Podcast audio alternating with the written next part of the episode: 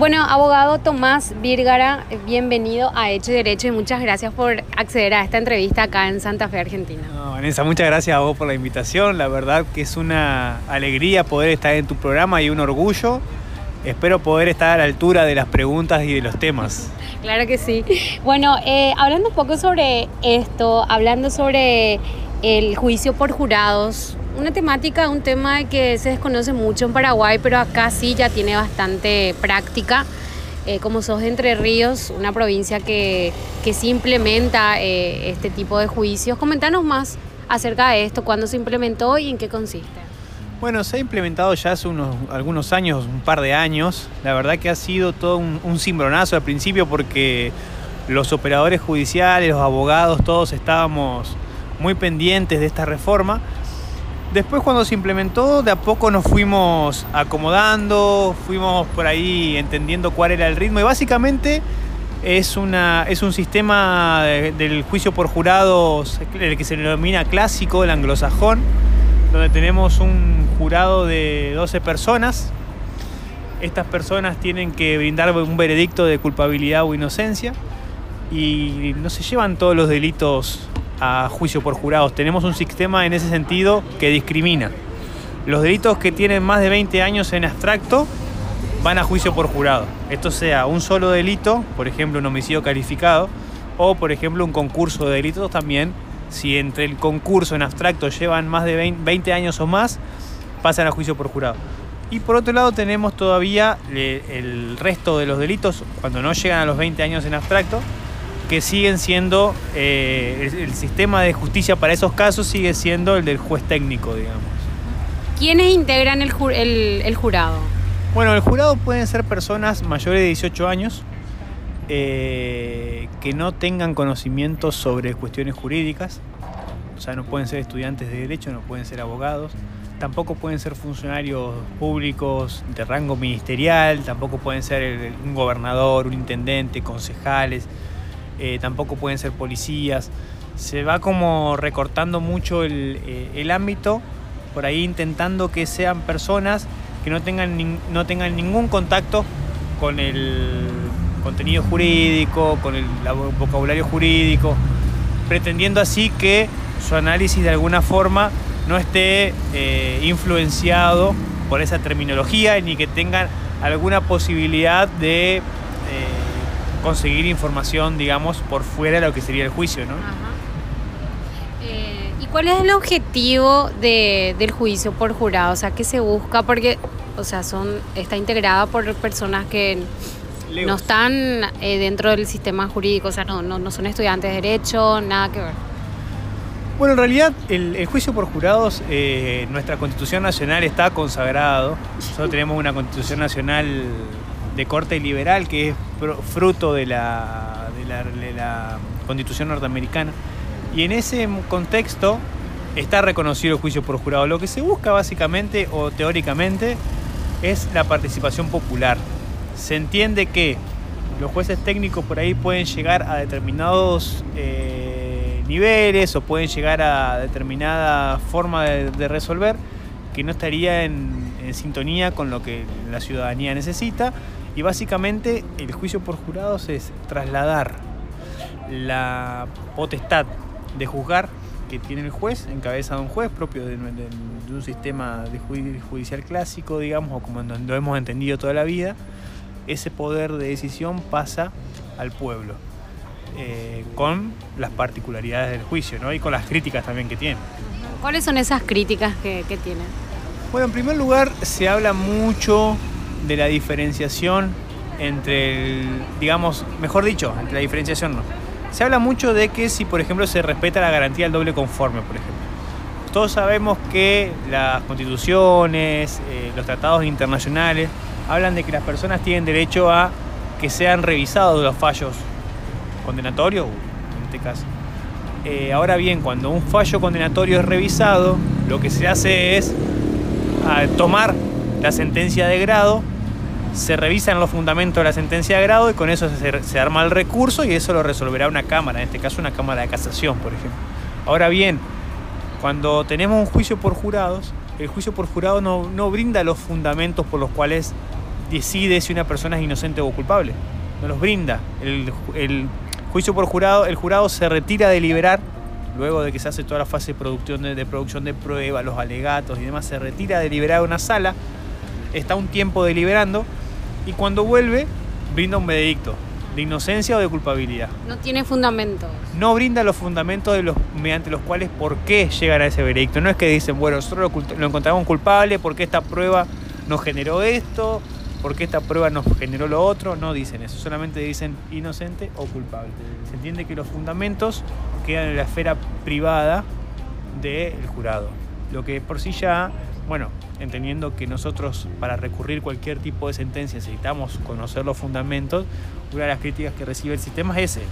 Digo, que es necesario que exista los fundamentos como para hacer un buen recurso, sino cuando se recurre, que se hace, eh, la Cámara de Casación, la Cámara de Revisión, la Cámara de Apelación, depende del nombre que tenga, lo único que hace es inferir si por las pruebas que se produjeron en el debate, un jurado popular podría haber llegado a esa sentencia. Pero no es lo mismo que atacar directamente la sentencia con los fundamentos, ¿no? Eso por un lado, después también hay otra crítica que recibe el sistema y que la hemos debatido mucho también dentro del instituto, que tiene que ver el aspecto de si es una garantía del imputado, el juicio por jurado es una garantía del imputado o es un sistema de administración de justicia. Y esto tiene que ver porque hay determinados sistemas de juicio por jurado. Por ejemplo, acá nosotros tenemos, nosotros somos un país federal. Cada provincia puede establecer, su, tiene su código de procedimiento y a la vez puede establecer su sistema de justicia. Por eso es que nosotros podemos tener juicio por jurado a partir de 20 años, pero en una provincia vecina puede ser que sea a partir de los 15 años o a partir de los 10 años o todos los delitos. Ahora bien, eh, considerando que, que, puede ser un tema de administración de justicia o un derecho, imagínate que lo que pasaría si, por ejemplo, un imputado no quiere someterse a juicio por jurado. No quiere, prefiere que haya un juez técnico que revise su situación, que le brinde los fundamentos. Y esto se ha visto en diferentes casos. Cuando el, cuando el imputado desconfía del jurado, lo primero que hace es pedir un juez técnico. Uh -huh. Ahora, eso no se puede hacer. O sea, ¿es obligatorio en ciertos casos? En Entre Ríos es obligatorio. Para los casos que son mayores a 20 años en abstracto, como hablábamos al principio, es obligatorio. No es una opción del imputado. Yo creo que haciéndolo opcional se reducen muchísimo las críticas y los problemas del sistema. Porque al fin y al cabo una decisión del imputado. Si el imputado quiere optar por un juicio por jurado en pos o por ahí en perjuicio de, de determinadas eh, situaciones, de determinadas, si se quiere, estándares, bueno, y si prefiere ir al juez técnico, también tendrá sus pros y sus contras, digamos, pero al fin y al cabo es una decisión del, del imputado, no puede el propio sistema eh, obligarte a. Bueno, esa es una de las segundas críticas que se hace y una que tiene bastante eco. Creo que sí. ¿Y, cuál es el fundamento de esa reforma legislativa donde se implementa esa obligatoriedad del jurado, el juicio por jurados cuando es mayor de 20 años, la expectativa de pena? Siendo que hay muchos abogados, se estudia mucho lo que son las pruebas, eh, ¿y por qué es, es obligatorio en algunos casos? Bueno, yo creo que se ha hecho obligatorio porque en principio eh, se ha hecho obligatorio en principio porque hay un descontento, me parece, generalizado con el sistema de administración de justicia. Entonces se entiende que el jurado lo que hace es tomar un poco de ese poder que estaba en manos de los jueces técnicos y hacerlo eh, propio o ejercerlo por sí mismo. Entonces me parece que, va un poco por eso. Después, el hecho de que se haya, elegido 20 años y no 15 o no 18, eso ya responde a una cuestión discrecional del legislador que no tiene una explicación eh, sensata, digamos, o mejor dicho, sensata, no tiene una explicación lógica. Eh, podrían haber sido 15, podrían haber sido 25, fueron 20. Me preocupa más que eso el tema de la, de la obligatoriedad. Me parece que eso es un punto mucho más flaco y endeble y criticable, ¿no? Claro, porque un procesado va a querer que personas que conozcan sobre el derecho Sí, o... Eh, lleven su caso. Sí, por ejemplo, siempre se habla de las potestades, las posibilidades, de que, por ejemplo, surjan durante el debate algún tema de discusión más técnica. Me imagino, por ejemplo, una, una causa de justificación, por ejemplo. Y eso es una, una que requiere cierto debate, cierta, cierto conocimiento de determinados puntos. Y claro, eh, ese debate así como, así como así no se va a poder dar. Esto no significa subestimar, ni mucho menos. Esto significa entender cuáles van a ser las formas que tiene de funcionar un sistema. Ese debate va a tener determinada, determinado matiz. Por eso se, se recomienda, y yo dentro del juicio por jurado, el sistema que a mí me gusta y que prefiero, es el sistema mixto que se llama. Ese sistema mixto que es dentro del jurado hay jueces técnicos y hay jueces populares. O sea, hay legos, pero también hay jueces técnicos. Entonces, entre los dos deben llegar un veredicto. Imagínate acá en nuestra provincia, por ejemplo, el veredicto tiene que ser de unanimidad. O sea que para que haya condena tienen que estar los 12 jurados de acuerdo.